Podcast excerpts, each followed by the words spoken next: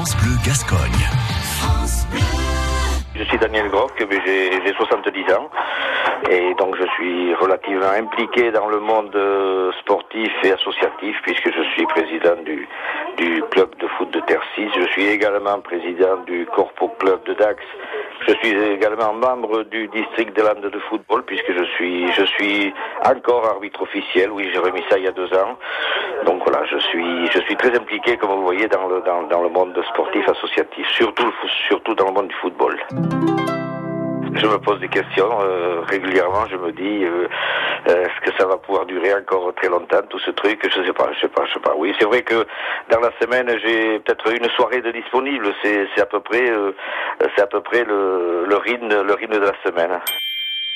On a beau dire que le bénévolat ça disparaît, oui c'est vrai que c'est c'est de plus en plus difficile.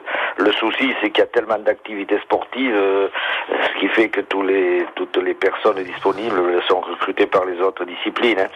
Il y a 40 ans, vous aviez un peu de football, un peu de rugby. Maintenant, vous avez dans chaque commune, vous avez des clubs de tennis, vous avez des clubs d'anciens, vous avez euh, l'APE, vous avez euh, des associations de tout genre. Donc, ce qui fait que les bénévoles, ben, ils, se, ils se dispatchent un petit peu dans toutes les associations.